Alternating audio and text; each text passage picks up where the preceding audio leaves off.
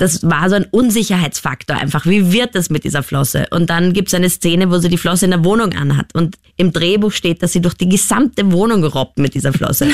Nur nachdem wir das alles nicht testen konnten, standen wir da und sie lag in dieser Flosse, aber sie konnte sich einfach keinen Millimeter bewegen.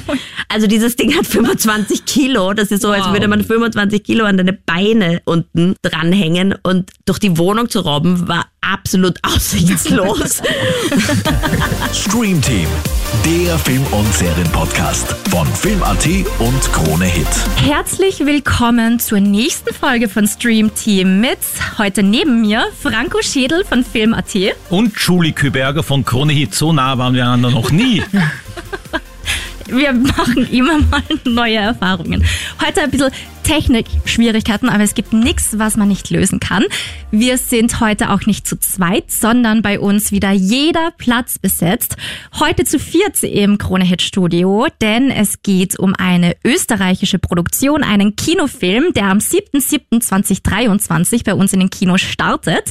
Von Regisseurin und Drehbuchautorin Franziska Pflaum. Hallo. Hallo, guten Morgen. Schön, dass du da bist. Und Schauspielerin Julia Franz Richter. Hi. Hallo, guten Morgen. Wir freuen uns sehr. Ja. Julia, du spielst ja die Caro in Mermaids Don't Cry. Darüber erfahren wir gleich mehr, aber ich würde sagen, zuerst einmal hören wir uns den Trailer an, oder? Natürlich, da kriegen wir einen Eindruck.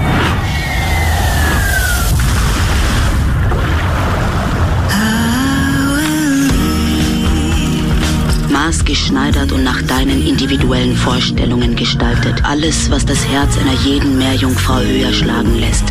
2458,90 Euro. Ich glaube, ich mach's offiziell. Was? Mit der Behinderung. Papa, du bist nicht behindert. Das werden wir erst einmal wieder beweisen. Geben Sie mir mal Ihre Hände. Schließen Sie die Augen. Sie fallen in einen angenehmen, zufriedenen Zustand.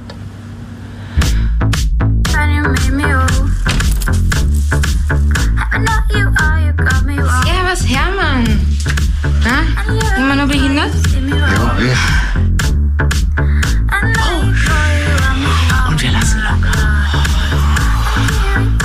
Wenn ich eine Meerjungfrau sein kann, will ich wenigstens ein Tintenfisch werden. Franziska, du als Drehbuchautorin und Regisseurin, magst du uns mal verraten in deinen eigenen Worten, worum es geht im Film? Also es geht um die Supermarktkassiererin Annika, die gespielt wird von Stefanie Reinsberger. Und sie hat ein Hobby und dieses Hobby ist gerade eh in aller Munde, und zwar Mermaiding, schwimmen wie eine Meerjungfrau. Da Disney ja auch gerade einen Film rausgebracht hat, wissen manche sogar, was das ist. Es geht darum, sich sozusagen als Meerjungfrau zu verkleiden und unter Wasser zu schwimmen und sich schwerelos zu fühlen, sich in so ein Fabelwesen zu verwandeln. Und das ist eben ihr großes Hobby. Und in dem Film reißt gleich mal am Anfang ihre Flosse, sie hat so eine billigere Flosse und sie entdeckt im Internet die Flosse ihrer Träume und will die einfach unbedingt haben, hat aber nicht das nötige Geld dafür, weil die ziemlich teuer ist. Und die kosten tatsächlich so viel. Auf jeden Fall beginnt eine ziemliche Odyssee, dieses Geld zusammenzubringen. Und letztlich schafft es, dieses Geld aufzutreiben. Nur stellt sich eben die Frage, ob dieses Konsumgut letztlich, diese Flosse tatsächlich das ist, was sie im Leben braucht oder ob es nicht etwas anderes ist, eine andere Art der Veränderung, die sie glücklich machen würde. Und im Weg stehen ihr eigentlich ihre Liebsten, ihr Vater, ihre beste Freundin, sie lernt auch einen Mann kennen, die alle sozusagen Annikas Gutmütigkeit ein Stück weit ausnutzen und sie immer herhalten muss, egal was es ist.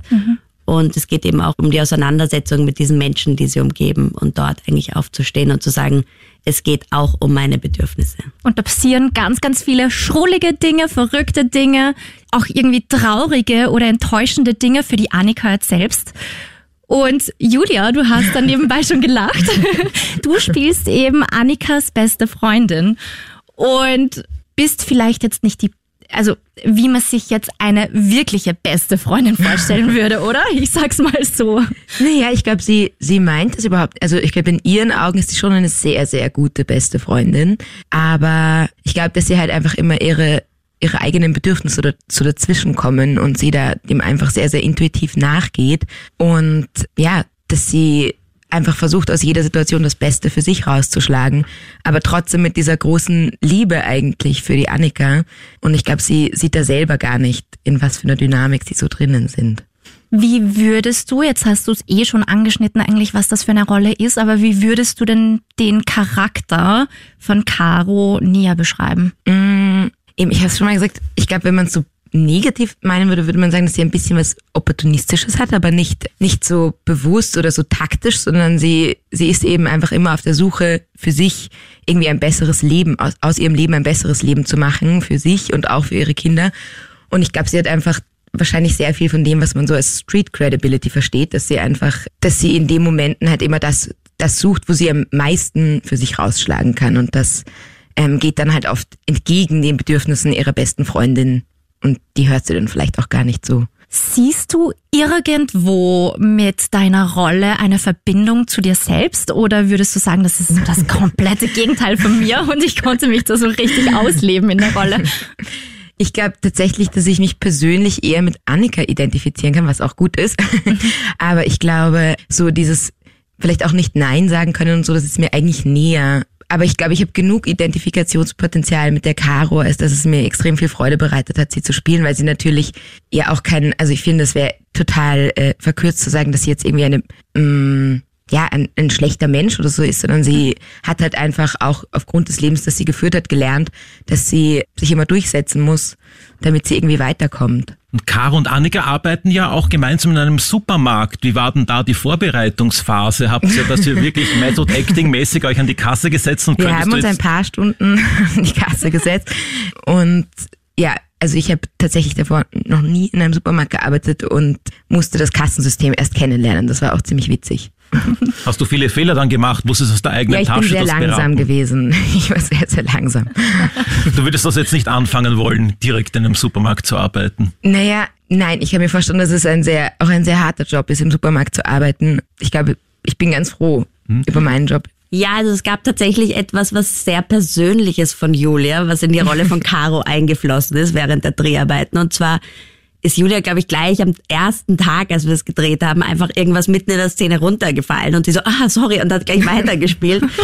und daraufhin hat sich so ergeben, dass einfach Caro ständig irgendwas passiert. Also sie stolpert über alles drüber, sie läuft in irgendwas hinein. Das war etwas, was Julia sozusagen mitgebracht hat und wir dann gesagt haben, okay, das passt irgendwie richtig gut. Und ich finde halt, dass eben sie ist eine, es sind, finde ich, alle Figuren agieren ja auch aus einer eigenen Not heraus. Und der Film heißt auch Mermaids Don't Cry, was bedeutet, alle Figuren in diesem Film heulen nicht sozusagen, obwohl sie eigentlich in recht prekären Lebenssituationen wurden, obwohl nicht alles cool ist. Caro hat zwei Kinder, hat voll wenig Geld, checkt das irgendwie alles. Ich meine, das ist auch eine echte Leistung, was diese Person macht. Und natürlich bricht dabei auch manchmal was. Oder sie, sie muss ja auch irgendwo so sein, wie sie ist, um überhaupt durchzukommen. Und ich finde, dass das der Film schon auch erzählt und deshalb, und Julia hat es super gemacht, dass man, obwohl Caro sich echt ein bisschen arschlochmäßig benimmt ab und zu, liebt man sie trotzdem irgendwie. Also ich zumindest lieb sie und ich, ja, sie ist, finde ich, trotzdem eine sehr sympathische Figur, obwohl die Aktionen, die sie setzt, könnte man sagen, sie ist eine schlechte Freundin. Mhm. Das heißt, die Tollpatschigkeit ist real? Die ist real, die ist very, very real. Da haben wir schon was gemeint. Ich kann euch nachher auch ein kleines Beispiel noch geben, wenn ihr wollt beim Rausgehen. Gerne jetzt schon. Franziska, du hast es jetzt gerade eh schon angesprochen egal was in deren Leben passiert, von allen Charakteren eigentlich, die im Film vorkommen, niemand heult richtig, sondern alle nehmen es an und versuchen das Beste draus zu machen. Oder auch Annika vor allen Dingen hat ja dann eine richtige Wandlung und versucht sich dann echt am Schluss da durchzukämpfen und mal für sich selbst einzustehen. Ist das die Aussage, die du gerne treffen wolltest mit dem Film? Und ich weiß schon, Regisseurinnen, die wollen nicht gerne auf eine Aussage limitiert werden, aber ist das eine der Botschaften vielleicht, die du mitteilen wolltest im Film? Auf jeden Fall. Ja, auf jeden Fall. Also es geht um Selbstermächtigung und es geht auch ganz klar um Selbstermächtigung einer sozialen Schicht. Und es geht auch um die Darstellung einer Selbstbemächtigung einer sozialen Schicht, weil wenn wir uns das österreichische Kino anschauen, dann haben wir gerade, was den Gemeindebau angeht, eigentlich sehr oft so einen Blick nach unten. Also es mhm. ist dann ganz schrecklich dort oder irgendwie nicht lebenswert oder wie auch immer oder die Leute sind, sind eben roh. Es, es ist eben ein ganz bestimmter Blick im österreichischen Kino und ich wollte eigentlich diesen Blick durchbrechen, weil ich mir denke, in Wien lebt ein Viertel der Bevölkerung im geförderten Wohnbau. Also warum müssen wir das immer so darstellen? Dort findet doch ganz normales Leben statt und nur weil man in prekären Lebensverhältnissen lebt, heißt das nicht, dass man ungebildet, uninteressant oder platt ist. So. Und das, das hat mir eben gefallen, dass die wie so Helden des Alltags sind und sich durchsetzen und ihr Ding machen. Genau. Das, das war schon auf jeden Fall eine Message. Also dafür gibt's jetzt mal einen Applaus, oder? Weil das fand ich gerade sehr stark. Wirklich. Und es ist ja eine österreichische Produktion. Der Titel ist aber englisch, eben Mermaids Don't Cry.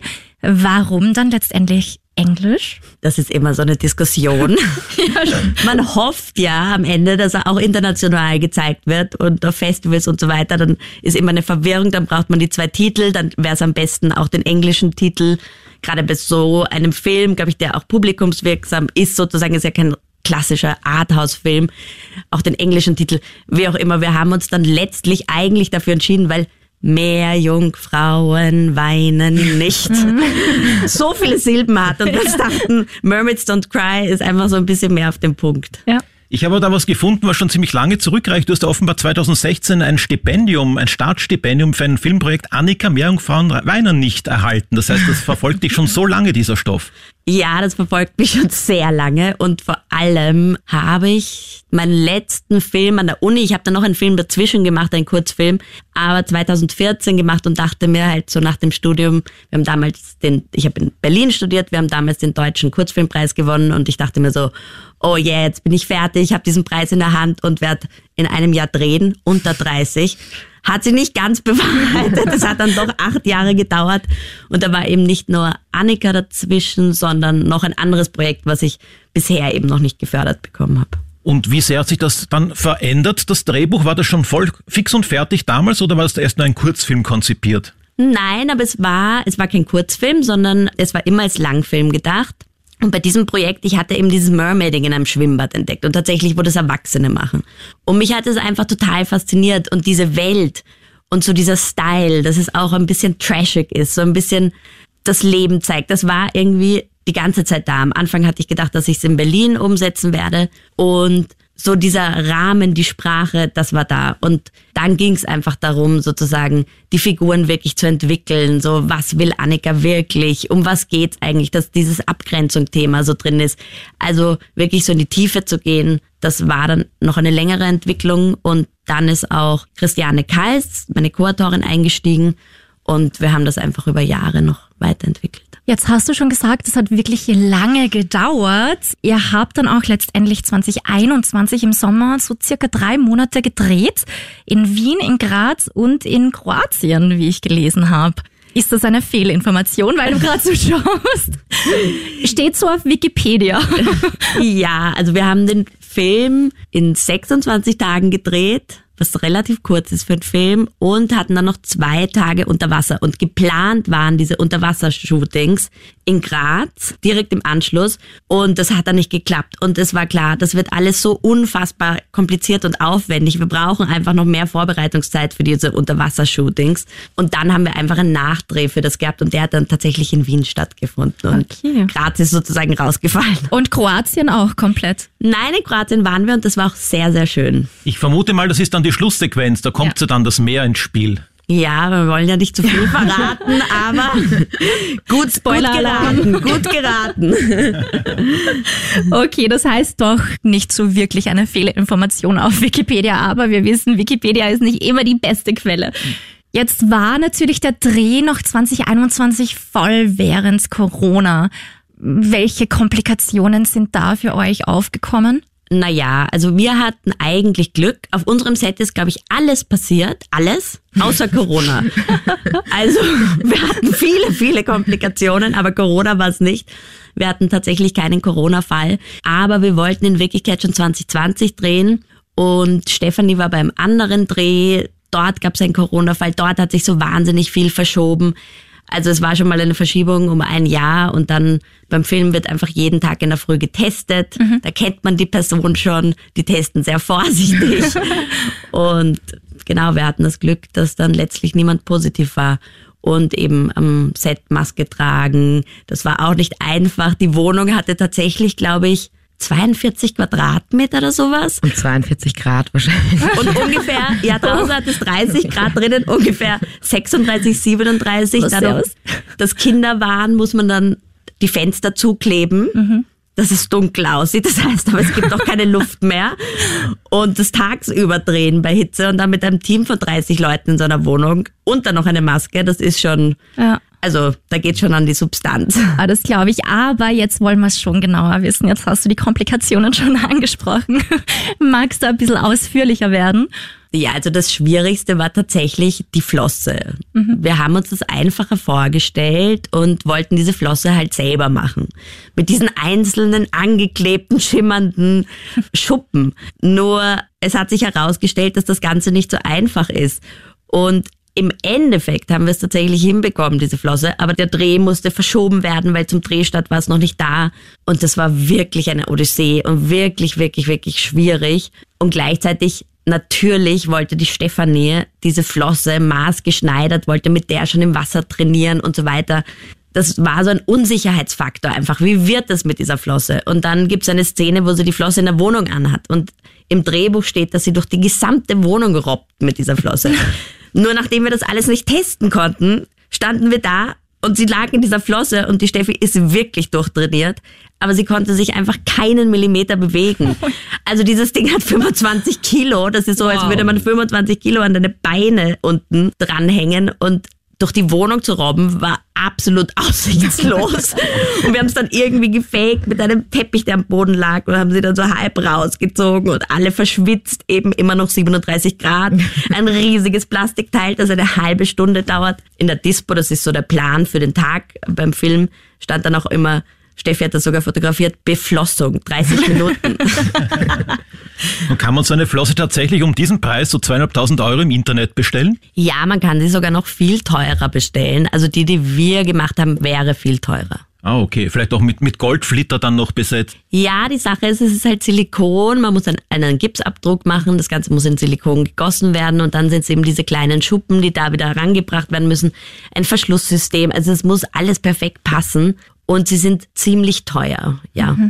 Aber diese ganze Szenerie und das Kostümbild sozusagen hat sich sehr ausgezahlt. Ihr habt nämlich 2022, also letztes Jahr auf den internationalen Hofer Filmtagen eine Auszeichnung bekommen. Bildkunstförderpreis, also für das Kostüm und Szenenbild.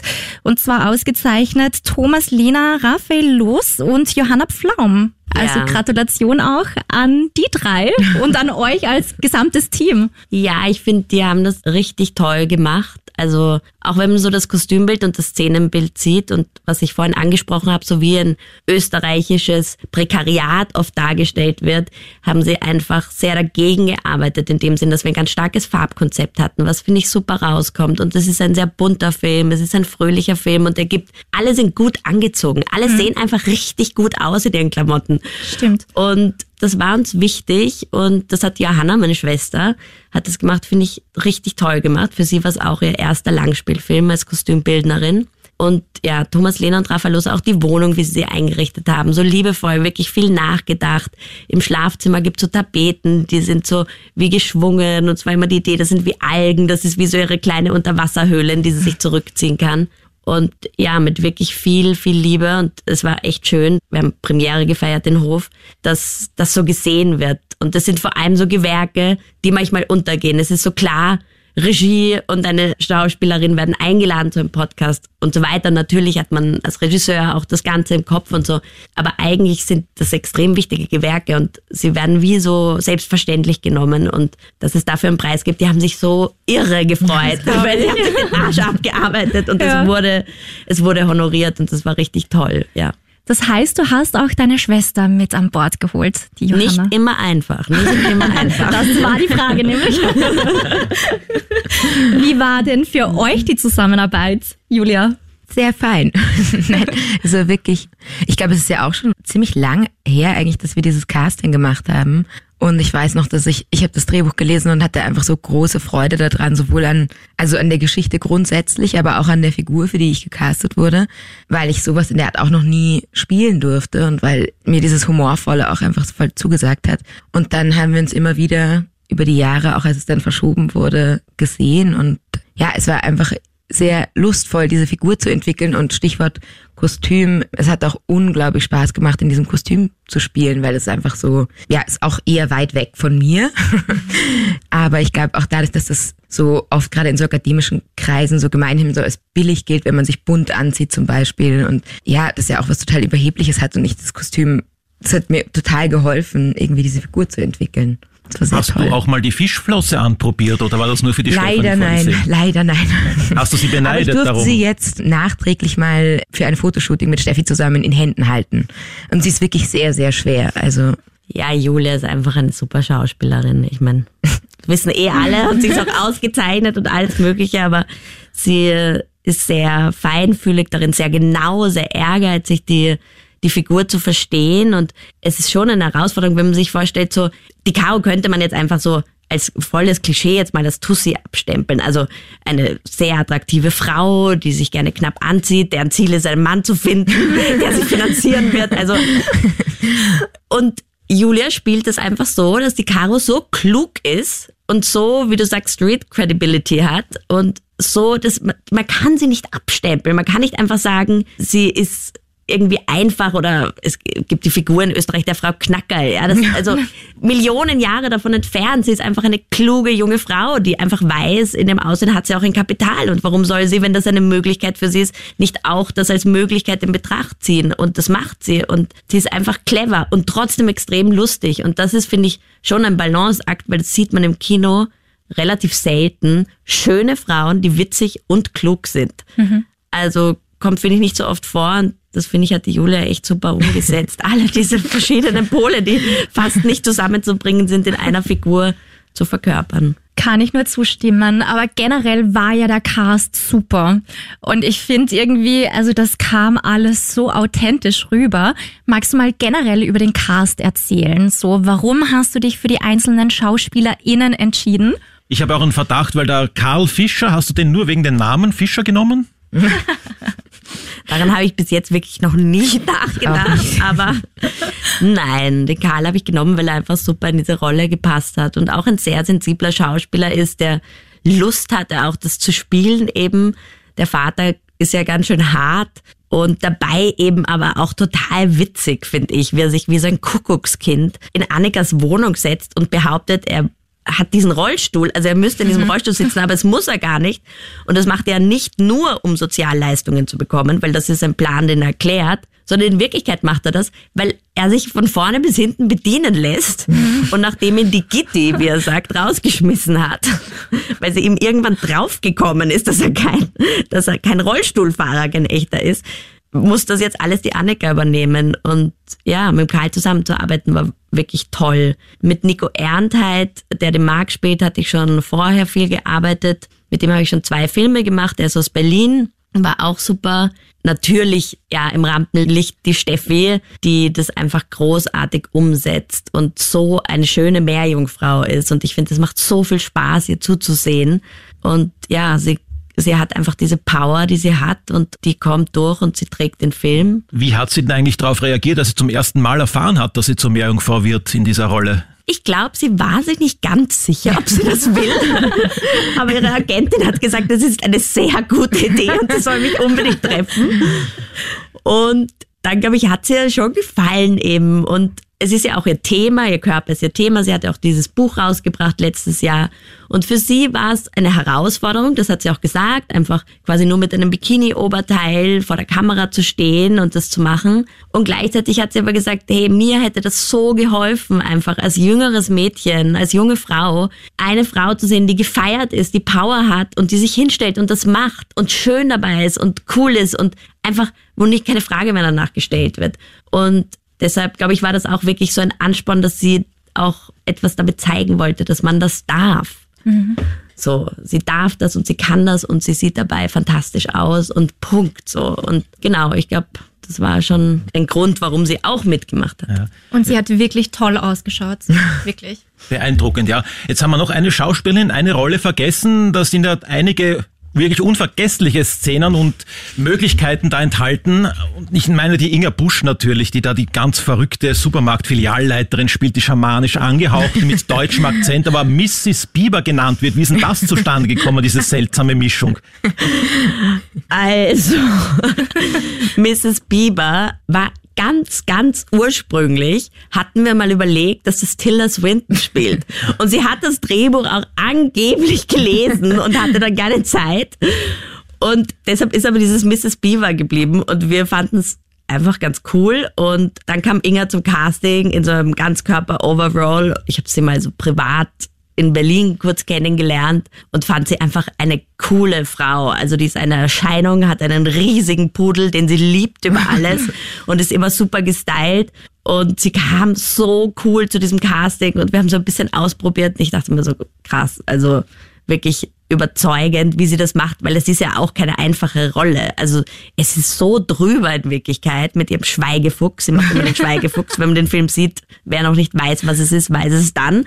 Und genau, ich finde, sie, sie macht das mit einer großen Lust sozusagen. Und ich habe vorhin erzählt, als ich begonnen habe, an diesem Film zu arbeiten, habe ich das in Berlin gesehen und ganz, ganz ursprünglich hatte ich sehr so mit Schauspielern aus der Volksbühne gesehen, diesen Stil, den es dort gibt. Das ist ein, ein Regisseur, der hat, war auch jahrelang Intendant, der Frank Kastorf, und der bringt die Schauspieler so dazu, sehr exaltiert zu spielen, aber trotzdem immer bei sich zu sein, also so verrückt, verdreht und so eine Energie zuzulassen.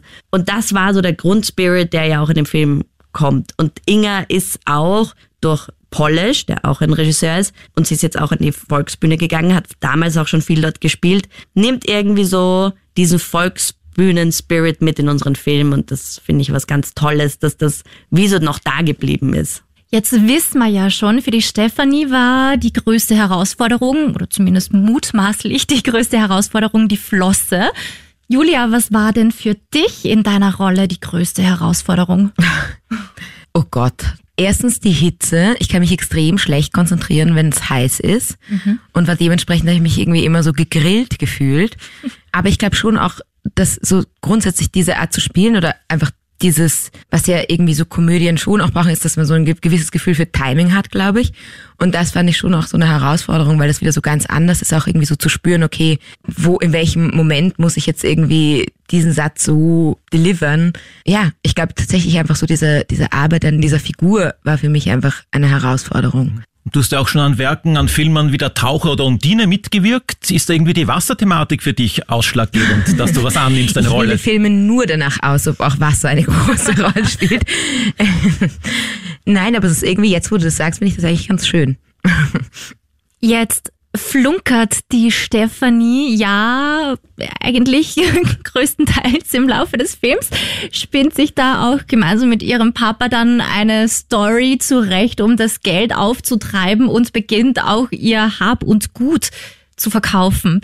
Was sagten ihr zwei? Gibt's irgendwen oder irgendwas auf der Welt, wofür ihr lügen würdet oder vielleicht sogar eure Sachen verkaufen würdet? Also, meine Sachen würde ich auf jeden Fall verkaufen. Kein Problem. Manchmal muss man lügen, beziehungsweise vielleicht nur einen Teil der Wahrheit sagen, was ja dann auch in Wirklichkeit eine Lüge ist. Ich weiß es, um ehrlich zu sein, nicht. Jetzt habe ich einen kleinen Sohn, für den würde ich wahrscheinlich, wenn es hart auf hart kommt, ziemlich viel machen. Mhm. Ja, als Eltern, als Mama muss man ja irgendwie lügen, oder? Also ich sage nur mal Christkind oder Osterhase, da fängt's ja schon an. ja, ich meine damit auch andere Anlügen oder so. Also Wo kommen die Kinder her? Stimmt, ja. Da werde ich noch viel lügen. Ich glaube, ich flunke tatsächlich voll oft, habe ich mir gerade gedacht. ich glaube, ich bin so eine Gemütlichkeits... Also ich glaube, jetzt so große Lügen nicht, aber ich glaube, dieses, wenn man, wenn man so bewusst durch den Tag geht und überlegt, wie oft man eigentlich einfach, weil es gemütlicher ist oder weil man irgendwie jemanden nicht vor den Kopf stoßen will, einfach dann so so kleine Flunkereien, um, um das Leben leichter zu machen, das kenne ich schon. Aber ich glaube, so eben Sachen verkaufen, ich habe gar keinen Fernseher, aber wahrscheinlich auch irgendwie wenn ich wüsste, dass es irgendwie um Menschen geht, die mir wichtig sind. Aber sonst so große Träume, für die ich das machen will, fallen mir jetzt gerade nicht ein. Aber da hättest du dir gleich den Großbildfernseher, den Flachbildschirm unter den Nagel reißen können, wenn du Ja. keinen Fernseher hast. Das stimmt. Und generell ja ein großes Thema, wie wir anfangs schon besprochen haben, das Thema ausgenutzt werden. Bei der Annika, bei der Hauptrolle ganz, ganz groß. Habt ihr selbst schon mal so eine Situation erlebt? Und wenn ja, wie würdet ihr dann damit umgehen? Ich glaube, ich kann es nur so grundsätzlich sagen. Ich glaube eh so, dass viele, also gerade in Bezug auf Annika, dass ja wahrscheinlich viele Frauen oder Flinterpersonen einfach das kennen, diese Grenzen nicht stecken zu können, weil man einfach sehr gewohnt ist, für andere da zu sein und Care-Arbeit zu übernehmen und fürsorglich zu sein und emotional für andere da zu sein, für Freundinnen, für die Familie etc. Dass es, glaube ich, sehr oft vorkommt, dass man die eigenen Grenzen vielleicht übergeht und nicht so gut wahrnimmt oder darauf achtet oder sich tendenziell schwerer tut, Nein zu sagen. Und insofern kann ich mir vorstellen, oder glaube ich, wenn ich es jetzt auf mich ummünze, dass es einfach ein lebenslanger Prozess ist und dass es dann eben in diesen kleinen Situationen anfängt, dann mal zu sagen, nee, das kann ich jetzt einfach, ich kann deine Kinder nicht nochmal nehmen. Ja, ich bin jemand, also ich bin viel zu spät draufgekommen, dass ich eigentlich Regisseurin bin, weil ich mich für alles immer verantwortlich fühle und das ziemlich gut passt für die Regiearbeit. Und dass das aber genauso eben die Herausforderung in meinem Leben ist, wo ich schauen muss, manchmal, ich fühle mich jetzt verantwortlich, ich denke mir, ich muss dem helfen oder so. Aber in Wirklichkeit muss ich lernen, auch eben abzustecken und zu sagen, okay, da reicht meine Kraft einfach nicht. Ich kann das nicht ständig überall ausbügeln. Und ja, das ist, glaube ich, eben, das ist etwas, was, was man so hat und aus der Familienkonstellation, als welches Kind wurde man geboren, was ist in der Familie vorgefallen, gab es Trennungen und so weiter. Und dann nimmt man eine gewisse Position ein. Und diese Position ist sozusagen wie in einen eingeschrieben. Und es gibt tolle Sachen daran, die man gelernt hat. Und es gibt Dinge daran, die eben auch belastend sind. Und dann arbeitet man daran, denke ich. Oder wenn man die Zeit und auch die Möglichkeiten hat, daran zu arbeiten, dann setzt man sich damit auseinander und versucht es für sich am Ende besser zu machen. Jetzt ist ja gerade auch rausgekommen am 25. Mai die amerikanische Ariel, die Meerjungfrau. Bei euch Kinostart am 7. Juli 2023. Zufall? Es war tatsächlich Zufall. Ja. Also ich glaube einfach, dass dieses Mermaiding so ein bisschen in der Luft liegt, weil es ist eben schon, 2016 war es schon da, aber in Europa war es einfach noch nicht so ein Hype. Und ich glaube, dass das so ein Trend ist. Kleine Mädchen machen das jetzt so viel, auch kleine Jungs, aber viele, viele Mädchen auch. Und es, man sieht es immer öfter. Und da schlägt, glaube ich, Disney in eine Kerbe. Und wir haben das damals, also ich habe es damals eben auch entdeckt und es hat mich fasziniert. Und ich glaube, das ist der Grund. Also vermutlich hat jetzt die Meerjungfrau das Einhorn überholt in der Beliebtheitsskala. Wie sind denn eigentlich diese Unterwasser, die Traumsequenzen genau zustande gekommen? Die Unterwasserwelten sind ja in einem Wiener Schwimmbad, also besser gesagt in einer Wiener Tauchschule entstanden. Und da haben wir ein Becken zur Verfügung gestellt bekommen. Und das Ganze hat sich herausgestellt, dass es einfach wahnsinnig aufwendig ist, weil dieses Becken muss eine gewisse Wassertemperatur haben, weil sonst kühlt man aus. Also es muss über 30 Grad haben, sonst bist du nach einer halben Stunde oder einer Stunde einfach durchgefroren. Das heißt, wir mussten ja den ganzen Tag drehen, haben wahnsinnig viel äh, zu tun sozusagen. Und um das alles umzusetzen, brauchen wir die richtige Wassertemperatur. Dann muss dieses Becken ausgeleuchtet werden können. Dann braucht dieses Becken eine gewisse Tiefe. Dann mussten, das hat der Thomas Lehner eben gemacht, der Szenograph, das ganze Becken mit Grün ausgehangen werden. Das heißt, da wurden so Metallstangen, so Rigs, die man beim Film sowieso verwendet, wurde maßgeschneidert genäht, ein riesiger grüner Stoff, der dann von Tauchern angebracht wurde. Und wir waren wirklich ein kleines Team eines Erstlingsfilms. Und es hat unsere, also wir sind an unsere Grenzen gegangen. Dann musste Steffi ein Tauchtraining machen. Dann musste sie, also Meerjungfrauen machen eigentlich Apnoe tauchen. Das heißt, sie können bis zu drei Minuten unten bleiben. Das ist aber ein, ein jahrelanger Prozess, um das richtig so hinzubekommen. Das heißt, wie kann Steffi länger unten bleiben? Wenn man unter Wasser beatmet wird, und vergisst auszuatmen und auftaucht, zerreißt es einen die Lunge. Das ist lebensgefährlich. Das heißt, wenn wir unten mit einer Maske arbeiten, dann muss die Steffi das lernen und sich so sicher fühlen, dass sie wirklich ausatmet. Das waren hunderte Faktoren und es war ziemlich kompliziert, das unter Wasser hinzukriegen. Und wir haben es aber dann am Ende, erstaunlicherweise, wir konnten es alle nicht fassen, weil eben beim Dreh wirklich viel schief gegangen ist, waren diese zwei Drehtage, die wir dann noch im Dezember hatten, unfassbar smooth und cool. Und die Steffi hat es so cool gemacht und hat eine eigene Trainerin und es, es hat einfach wirklich toll funktioniert am Ende. Es kommen auch die anderen Figuren dann in diesen Traumszenen vor. Zum Beispiel auch du, Julia, in einer Uniform sieht man da auch im Filmplakat. Aber ich nehme an, du hast dich dann nicht nass gemacht bei dieser Szene. Darf ich das sagen? Darf ich dir das, das nicht Natürlich. Im, ich war nicht im Wasser. Habe ich fast Äh, vermutet. Ich war, wir waren vor einem Greenscreen und es hat, ich war irgendwie ein bisschen fast, ich war schon traurig, dass ich um diese Experience auch gebracht wurde, dass ich nicht auch im Wasser sein darf mit dieser Flosse, weil diese Szenen auch wirklich so unendlich toll aussehen. Und wir bei einem, wir waren an einem, an einem Probentag dabei, als, also diesen Tauchkurs zu machen. Und es hat mir urspaß gemacht und ich fand es auch total witzig mit diesem Pagenkostüm und dieser Flosse, was wirklich eine, ja, unübliche Kombi ist, könnte man sagen, dann da zu tauchen. Aber es war dann vor einem Greenscreen. Es hat auch Spaß gemacht, aber es war natürlich nicht ganz das, was ich mir. Also Julia stand auf einem Sockel und hat Ja. eine unfassbar sexy, knallgrüne Strumpfhose an. Wie so ein Strumpf. Und dann wurde einfach diese Flosse sozusagen am Computer dazu animiert. Leider. Das heißt, wenn das so weit gekommen wäre, dass du auch ins Wasser gedurft hättest, Ja. dann wäre das wahrscheinlich deine Lieblingsszene Auf gewesen. jeden, ja, auf jeden Fall. Was war jetzt dann deine Lieblingsszene? Das ist schwierig, weil ich habe, also ich mochte total gern die Szene, wo wir, es gab eine Szene, die improvisiert war. Da hatten wir einfach sehr viel Spaß, zu machen. Wo Steff, das darf ich das sagen? Ich habe immer so Angst, dass ich irgendwas nicht sagen darf. damit den Film. Aber es gab eine Szene, wo wir am Abend im Park sitzen und so über unsere Leben sprechen und reflektieren quasi und die war mehr oder weniger improvisiert und das hat total viel Spaß gemacht und ansonsten, ah ja, gibt's die Szene, wo das ist wirklich ein Spoiler, wo, wo Steffi quasi einen Erfolg oder Annika einen Erfolg einfährt und meine Figur überhaupt nicht damit umgehen kann, dass quasi die andere jetzt auch mal Erfolge hat und deswegen so in diesem Moment wahnsinnig wütend und unverhältnismäßig reagiert und das hat extrem viel Spaß gemacht zu spielen. Das ist auch einer meiner Lieblingsblicke von dir in diesem Film, wie du zu ihr rüberschaust und purer Hass deinen ganzen Körper erfüllt.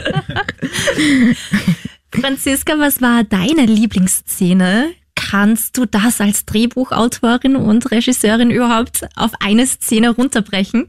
Nein, das ist wirklich voll schwierig. Also mir macht die Impro-Szene auch wirklich Spaß, weil das auch so ein bisschen das ist, woher ich komme und bei diesem Film einfach sehr wenig Zeit für sowas war.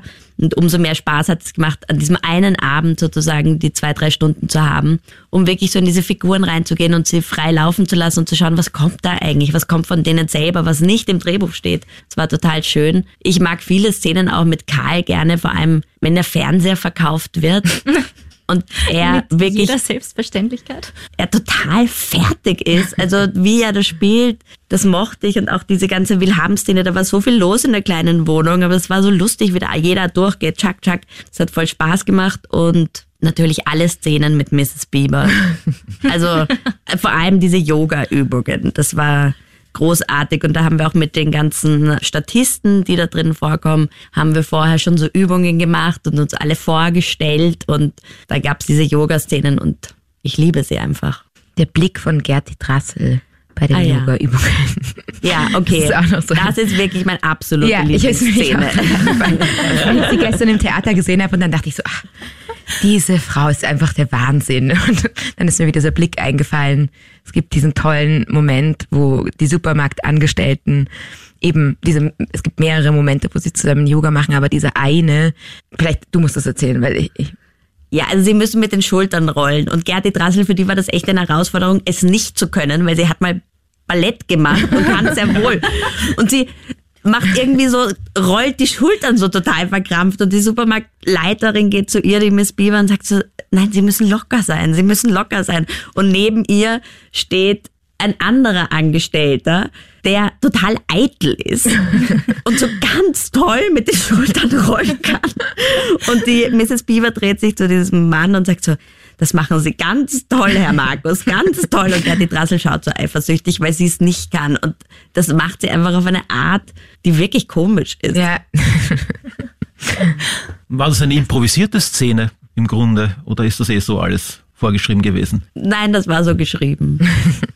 Und es gibt auch eine Szene, wo dann der Papa beim Arzt ist, recht körperbetont, hat sich da der Karl Fischer hoffentlich eh nicht irgendwie verletzt. Das war spektakulär. ja, das war gar nicht so einfach. Das war, man wird es dann im Film sehen, aber er sollte nämlich umfallen und sich an einem Skelett festhalten, an diesem Skelett vorbei und dann auf den Boden fallen. Und ja, das war eigentlich schon eine akrobatische Übung, die wir ihn dann gezwungen haben. Und er hat immer den Scherz gemacht, dass das ganz am Ende gedreht wird. Ich glaube, das war sein letzter Drehtag, weil wenn er sich dann wehtut, ist es uns sozusagen wurscht. Das war nicht so, aber er hatte auf jeden Fall irgendwie den Eindruck. Jetzt hast du uns heute schon verraten, deine Inspiration kam generell auch, weil du eben im Schwimmbad öfter den Trend Mermaiding gesehen hast.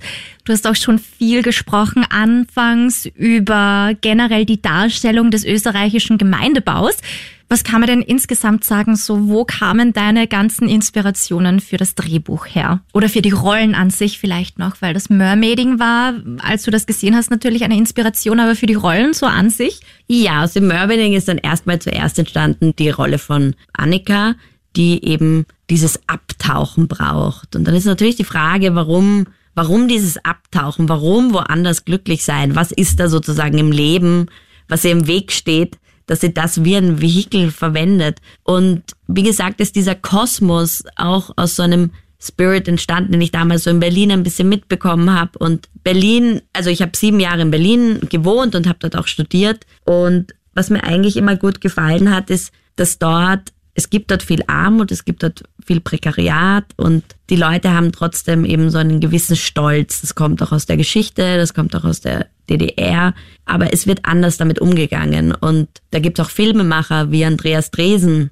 die auch viel in der Platte, das nennt man dort nicht Gemeindebau und es gibt dort auch sowas ähnliches, aber sage ich mal, in einem ähnlichen Milieu gedreht hat und mit großer Würde seinen Figuren begegnet. Und diese ganzen Ideen, diese Inspirationen, die haben mich dorthin gebracht. Und es gibt noch einen deutschen Regisseur, Axel Ranisch, den vielleicht ein paar kennen. Ich fühle mich Disco hat er gemacht und eben kommt auch aus der Improvisation, war auch an der gleichen Uni wie ich und das waren Regisseure, die mich inspiriert haben.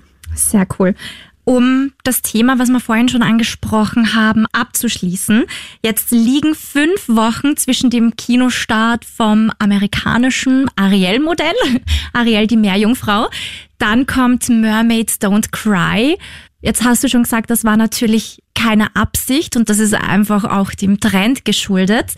Wenn du es dir hättest aussuchen können, bist du jetzt zufrieden mit dieser engen Zeitspanne, wo die zwei Filme aneinander liegen? Oder würdest du sagen, nee, das stört mich eh überhaupt nicht, weil grundsätzlich sind es eh zwei verschiedene Filme? Oder wäre es dir lieber gewesen, wenn die Mermaids zuerst gestartet hätten? Nein, ich bin eigentlich ganz zufrieden damit, weil einerseits kam, als wir den Film als allererstes präsentiert haben, schon manchmal die Frage, gibt's dieses Mermaiding wirklich oder ist das ein Fantasiesport. Und dann waren alle so erstaunt, dass das wirklich gab und fanden es richtig toll, dass es das wirklich gab. Und ich glaube, wenn man weiß, dass es das wirklich gibt, und das wird jetzt jeder wissen, weil auf Netflix gibt es jetzt auch eine Serie über Mermaids, wo professionelle Mermaids begleitet werden, dann tut das unserem Film eigentlich gut.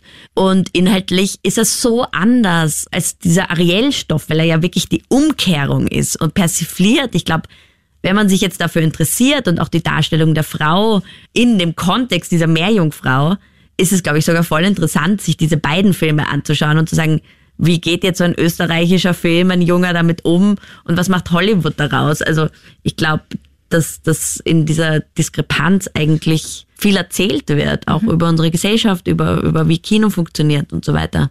Ich finde es nicht schlecht. Also ich meine, wir werden sehen, wie viele Leute ins Kino gehen. Wir wünschen uns natürlich, dass sehr, sehr viele hingehen und, und sozusagen wie auf dieser Meerjungfrauenwelle dahin schwimmen. Ob es dann so wird, wird man sehen. Wir drücken die Daumen, aber ich finde es super spannend, auch jetzt die Idee so, die Hollywood-Version der österreichischen gegenüberzustellen. Also danke für diesen Input. Jetzt ist natürlich die Frage der Zufriedenheit, weil du auch gerade eben das Wort zufrieden schon verwendet hast. Zufriedenheit ist ja immer so ein Ding. Wurde der Film? Ist das Ergebnis so, wie du es dir vorgestellt hast? Oder ist es ein bisschen anders, als du gedacht hast? Wie zufrieden bist du als Regisseurin und Drehbuchautorin? Ich bin eigentlich sehr zufrieden mit dem Film. Also, was ich mir eben gedacht habe oder was ich gerne beim nächsten Film, man lernt ja auch dann so, aus solchen Erfahrungen sozusagen. Für mich wäre es schon wichtig, eben ein bisschen mehr Zeit zu haben, weil man so mehr auf die Schauspieler eingehen kann und dann wirklich arbeiten kann. Wie gesagt, man ist ja acht Jahre vielleicht beschäftigt, diesen Stoff zu kreieren, steckt wahnsinnig viel Liebe rein. Es gibt diese ganzen Departments, Kostüm, Kamera, die mit so einer Liebe dran arbeiten und letztlich, wenn man wenig Zeit hat, sozusagen, ist man einfach unter einem Druck und man muss das ein bisschen abarbeiten. Ich finde, wir haben das sehr, sehr gut gemacht. Ich bin unglaublich stolz auf mein ganzes Team, dass dieser Film, so wie er dasteht, dasteht und die Grundideen, die ich alle hatte, sind alle drinnen. Trotzdem denke ich mir eben, ich persönlich möchte einen Kinofilm, an dem ich so lange gearbeitet habe, nicht mehr in so kurzer Zeit umsetzen. Julia, du hast jetzt sehr, sehr viel genickt, während die Franziska geantwortet hat. Wie zufrieden bist denn du? Ich habe ja natürlich eine andere Perspektive darauf oder glaube ich auch ein bisschen eine Außenstehendere. Deswegen ich, war ich urgespannt, als sie mir den Film geschickt haben. Und ich war gerade in Amerika im Zug tatsächlich und habe ihn mir dann auf dem Handy angeschaut, weil ich keinen Laptop dabei hatte, was irgendwie per se schon eine sehr witzige Erfahrung war.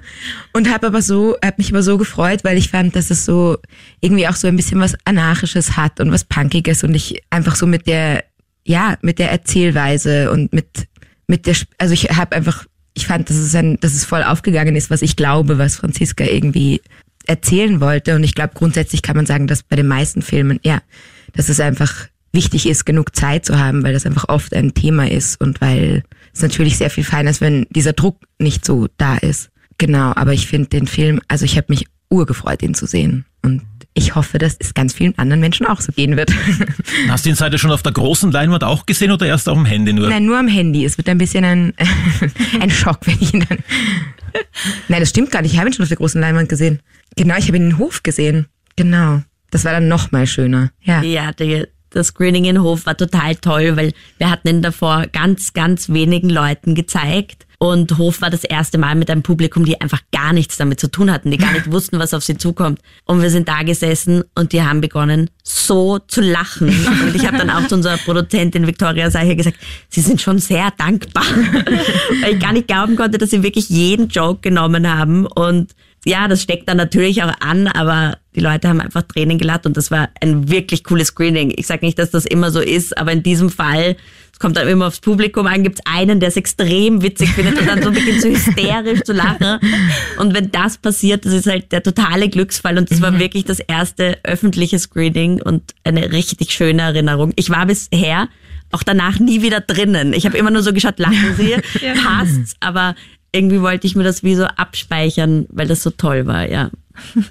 Hört sich echt cool an. Ja, schon. Ich hätte noch eine Frage zum Drehort. Als gebürtiger Wiener würde ich ja das irgendwie so zuordnen, Transdanubien, irgendwo im Norden der Stadt. Stimmt das? Ja, genau. Also wir haben in der Rennbahnsiedlung gedreht und wir werden auch ein Screening dort haben, was mich wirklich extrem Hey. freut. Ist das im Rahmen des Sommerkinos, Volkskino vielleicht? Also unser Screening findet statt am 4.7.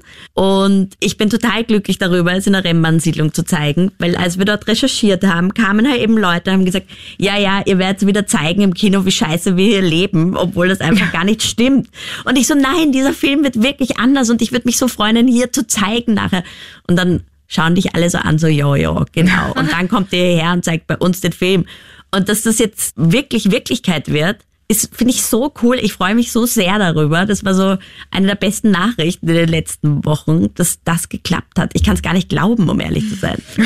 Das heißt, der Film wird dann noch vor der Premiere gezeigt dort in der Rheinbahnsiedlung am 4.7. Eine Vorpremiere. Nein, Vorpremiere ist es keine, weil die große Premiere ist am 28.06. im Gartenbaukino und dann ist das Screening in der Rennbahnsiedlung und danach am 7.07. der Kinostart. Könntest du den Film eigentlich auch irgendwie so ein bisschen als nassen Nordrand sehen oder wäre das, das nicht die richtige Richtung? Also Nordrand war tatsächlich ein Film, den ich gesehen habe und mir damals gedacht habe, wow, das hat eine österreichische Frau gemacht. Vielleicht könnte ich auch Regisseurin werden. und dann ist Barbara Albert nach Berlin gegangen als Dozentin und war dann plötzlich meine Dozentin und ich wollte ihr das gar nicht erzählen, weil ich mir dachte, das klingt so schleimerisch, das darf ich ihr gar nicht sagen. Ich habe sie dann erst Jahre später erzählt. Und sie ist auf jeden Fall eine Regisseurin, die mich beeindruckt und auch eben ihr Erstlingsfilm. Aber ich denke trotzdem, dass wir sehr weit weg davon sind in der Art, diese Figuren eben doch als Helden zu erzählen und auch ein Stück weit kommerzieller sind mit diesem Projekt, würde ich jetzt sagen. Aber sie ist eine Filmemacherin und ihr Stil, etwas, das mir wahnsinnig gefällt und wo ich mich auch vorstellen kann, wieder mehr hinzugehen, weil das eigentlich die Richtung ist, aus der ich tatsächlich komme. Also das ist mein Zuhause. Ja.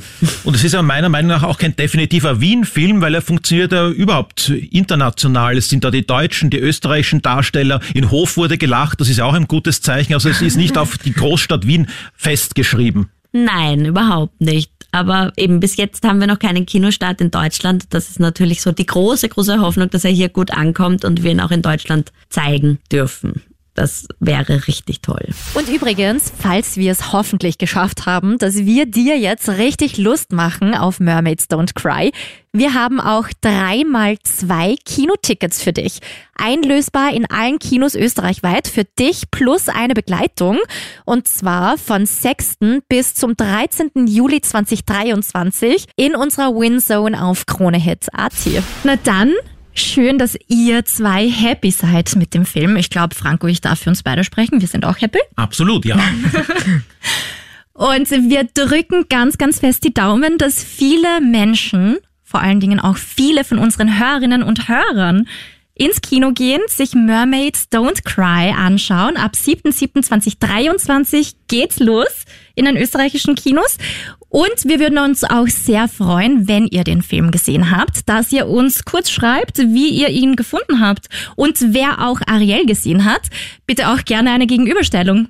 Ja klar, und zwar an streamteam.kronehit.at, wie üblich. Ansonsten sind wir in zwei Wochen wieder für euch da mit einer neuen Folge.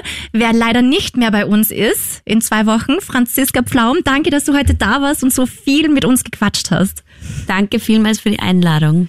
Und Julia Franz Richter, auch danke an dich. Waren echt coole, coole Einblicke, die du gegeben hast. Danke an euch für die Einladung. Ja, und ansonsten bitte abonnieren, damit ihr nichts verpasst und auch gerne bewerten, damit wir wissen, ob wir so weitermachen können oder vielleicht irgendwas ändern sollten.